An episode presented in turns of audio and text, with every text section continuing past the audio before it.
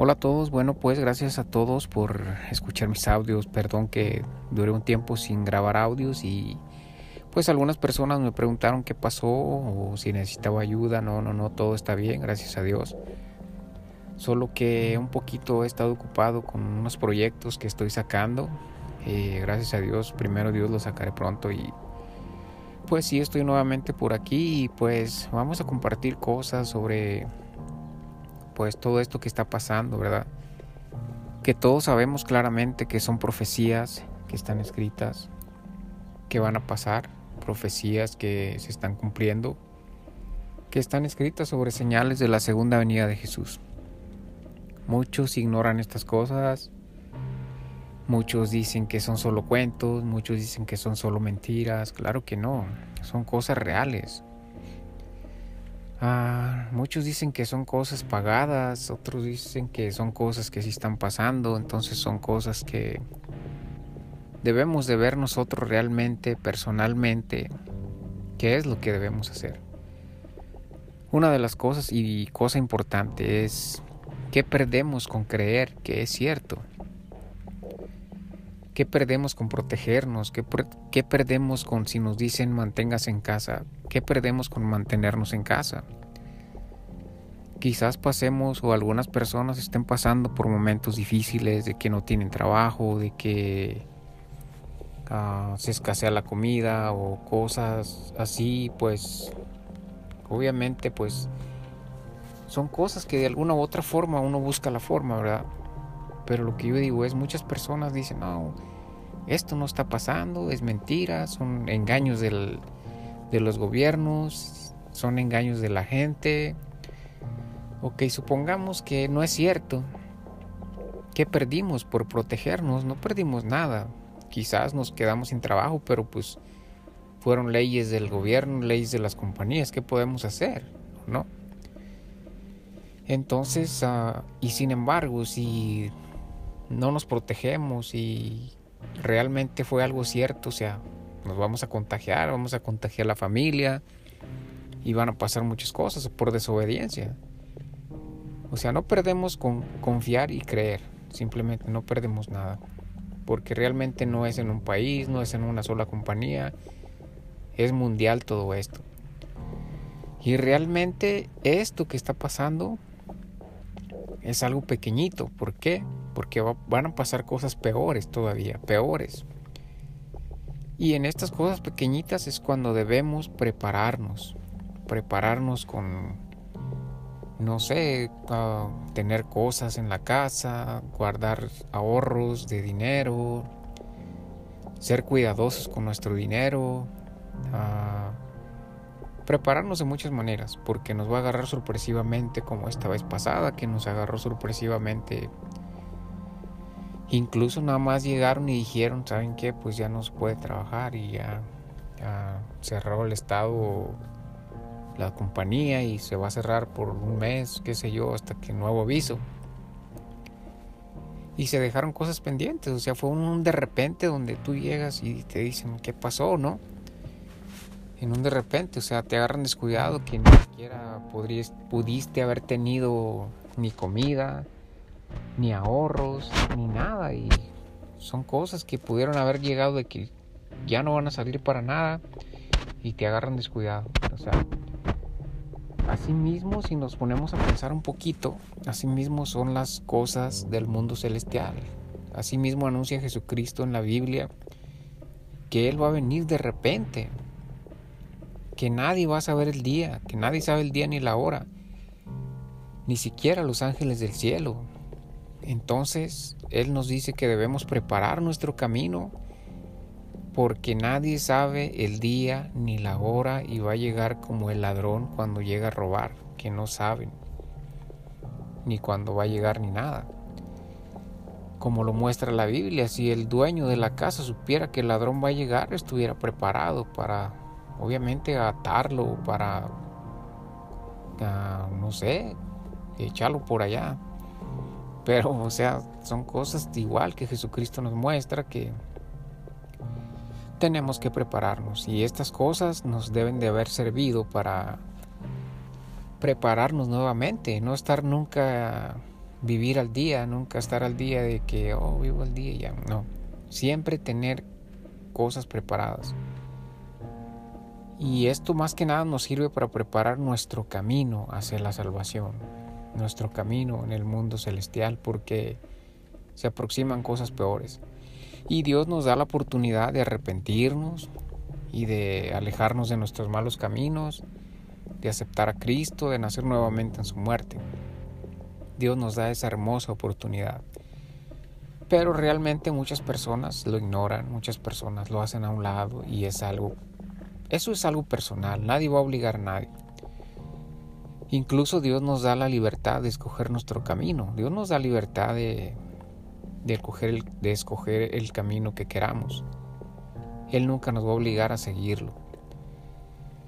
Y son cosas hermosas todo esto. Estamos, debemos conocer el testimonio de Jesucristo, a qué vino Jesucristo al mundo, a la tierra, siendo Él rey, siendo Él el Hijo unigénito de Dios.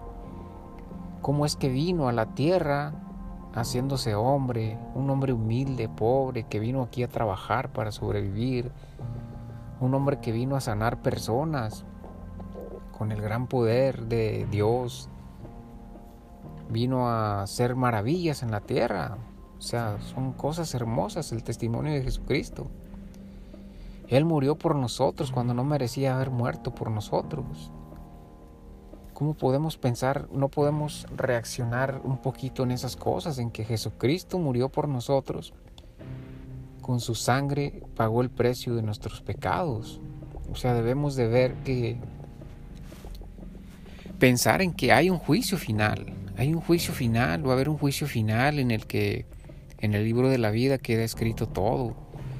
Y entonces debemos de pensar en todas estas cosas, en las cosas escritas. ¿Cómo es que estando en un juicio final, cómo Jesucristo podría llegar y decir, yo pagué el precio de sus pecados con mi sangre, yo morí por esta persona en la cruz para que fuera libre de pecado? si no han sido capaces de aceptarlo las personas. Digo si no han porque yo ya lo acepté. ¿Cómo podría Jesús abogar por las personas que no, han, que no lo aceptaron? O sea, eso es una cosa importante que debemos pensar. Porque la salvación es bien importante. Entonces debemos de reaccionar en esas cosas y comenzar a buscar a Dios verdaderamente buscarlo de corazón, humillarnos, cambiar nuestros caminos, ser obedientes, buscar realmente crecer espiritualmente y aprender de todo esto que está pasando. ¿Qué es lo que hemos aprendido en esto que está pasando? En mi vida personal yo he aprendido a valorar mi vida, mi vida, a valorar mi familia, a valorar mis hijos, mis amigos, mi trabajo, a valorar el trabajo, porque todo este tiempo que está pasando, o sea, estar pensando si alguno de mi familia se contamina, o si yo mismo me contamino, voy a contaminar a los demás. Si algún amigo pierde su familia o pierde su propia vida, puede contaminar a otros, o sea, es donde valoras tu vida, donde valoras todo lo que está a tu alrededor y dices, no, tratas de, de estar, no sé cómo decirlo, pero de brindar amor realmente a las personas que te rodean, porque no sabes si el día de mañana amanezcas, si el día de mañana te contamines, te llegue a pasar eso, porque una vez que llega a pasar eso, olvidémonos, ya nos llevan y ya no volvemos a ver a nuestra familia, porque como al gobierno, a los doctores les va van a querer dejarte libres y sabiendo que estás contaminado. Puedes contaminar a medio mundo andando en la calle, andando libre. Y si no hay algún remedio, ¿qué es lo que van a hacer? Pues dejar ahí, hacer lo que puedan y esperar a que se vaya, que descanse en paz. Y es la realidad, es algo doloroso, pero eso es la realidad. Por eso debemos valorar la vida, aprender de las cosas, aprender de las cosas de Dios conocer a Dios para los que no la conocen, porque Dios es un Dios vivo, un Dios existente en el cual no muchas personas creen.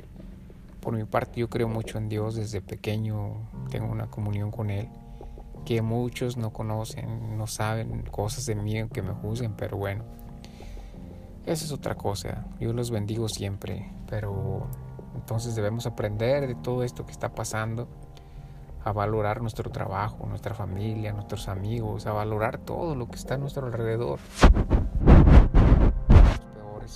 Y debemos prepararnos, prepararnos, no estar simplemente viviendo al día. Debemos prepararnos con, con cosas que sabemos que necesitamos, porque vienen cosas peores y en este tiempo va a pasar cosas peores peores, van a pasar cosas peores. Yo tuve un sueño donde vi toda la ciudad, todo el mundo desierto, desierto completamente. Donde no había nada, no había carros ni nada. Entonces es una seña de que van a pasar cosas peores, cosas más difíciles, donde quizás ya no podamos ni siquiera salir para nada. Y estar encerrado uno es traumante, es algo desesperante, pero tenemos que estar ahí porque por nuestro propio bien y de nuestra familia entonces vamos a, a reaccionar, a cuidarnos y a prepararnos. Dios los bendiga grandemente y espero estos consejos les sirvan. Hoy no como platiqué un poco sobre los versículos bíblicos, pero todo esto viene a lo mismo. Vamos a conocer de Dios, vamos a saber quién es Jesús, por qué vino Jesús.